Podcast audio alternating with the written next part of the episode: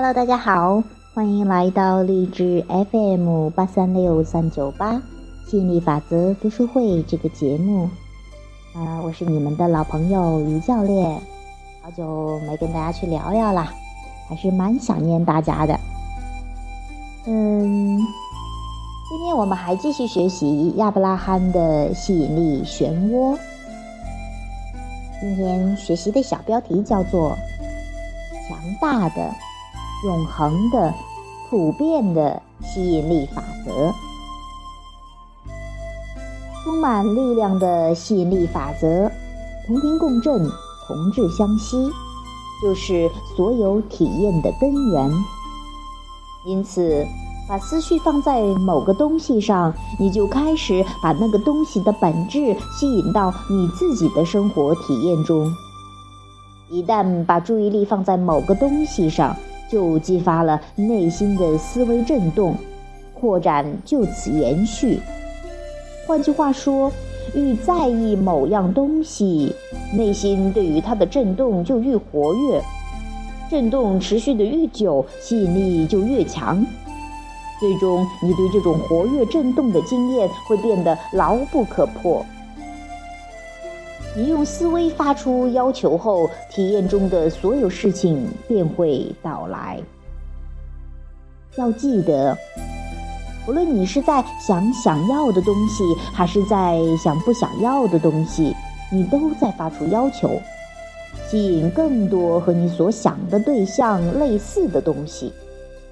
所有发生在你身上的事，包括人、事、经验、情况。都是为了回应振动频率发出的要求。你吸引而来的关系、情况和事件累积的结果，就是对你所发出的振动频率完全无误的回应。注意出现在你眼前的事情，你就会清楚自己发出了哪些振动频率。因为不论你愿不愿意，心中所想的事物一定会来到你身边。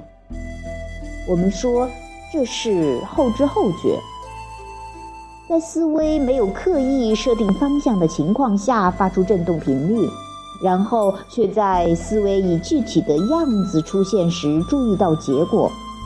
比方说，银行户头快没钱了，身体突然不适，或者跟伴侣的关系不佳。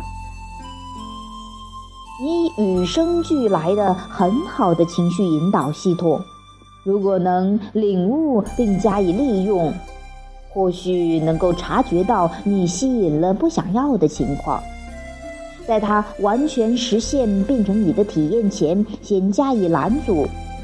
但大多数人不知如何选择，对眼前所见等同视之，即使自己的情绪无可避免。回应了不想要的东西，也概括承受。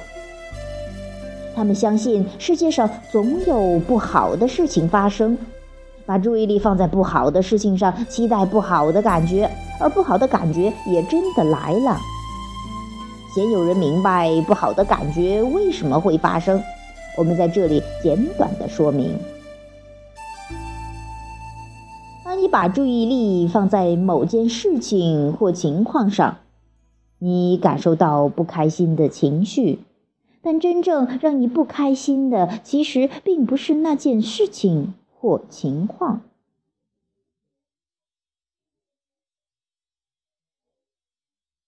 你感到不开心，是因为你的想法让你的振动频率出现了间隔。换句话说，你选择了把注意力放在内心本源不在意的东西上。内心的本源对某件事不在意，但有形的你却把注意力放在上面，就是你不感到不开心的原因。本源明白吸引力的力量，不愿意继续创造不想要的东西。当你去创造不想要的东西时，就会觉得不开心，屡试不爽。反之。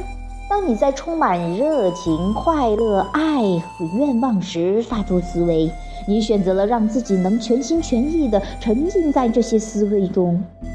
有形的你和本源之间没有间隔，你创造出来的关系会很有力量、清晰、明确，也让人觉得幸福。知道自己有一套情绪引导系统，比了解其他东西更有价值。当你察觉到自己有两个重要的振动观点，以及这两个观点之间的关系，你就掌握了以喜喜悦的心自主创造的关键。无法了解这一点，你就像汪洋大海中载浮载沉的浮木，失去控制，只能随着浪潮和风向移动。事实上，你可以说。你随时都有两种情绪，而且只有这两种情绪，一种觉得比较好，一种觉得比较不好。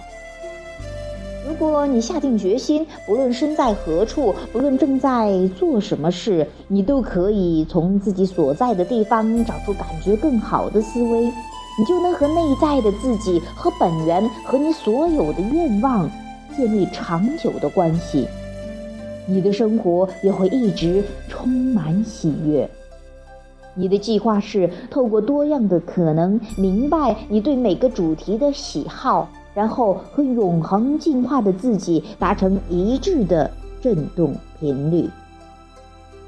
好，这是我们今天去给大家分享的这个吸引力法则啊，这个强大的、永恒的、普遍的吸引力法则这个小节。其实我们学习了吸引力法则有段时间了哈，你都知道。同频共振，同之相吸啊！也知道有这么个情绪引导系统，它起着重要的作用。它在告诉你你在创造想要的还是不想要的。那虽说对于你的情绪越来越敏感的话，就显得特别重要了。你越是注重自己的情绪，注重自己的感觉，那么你的生活就变成更有意识的自主创造。你就更能够掌控自己的生活。这样的话，当你有这种掌控的感觉，你明白自己在创造什么时，你就会轻松很多，你就会越发的觉得生活真的很有意思。你只需要通过感觉来把注意力放在想要的上面，然后去体验你的发出的一切的渴望，然后美美的享受着。好，那我们今天就谈到这里。希望你呢能够从这段文字中有所启发，能够去找到自己的情绪引导系统。我们说这里找到，就是说你对他，你对自己情绪越来越敏感。我们之前也提到过，有什么样的方式可以让你对情绪越来越敏感？就是把注意力收回，放到自己身上，做做个冥想，就是。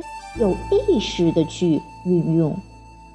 好，今天我们的话题就谈到这里啦，拜拜。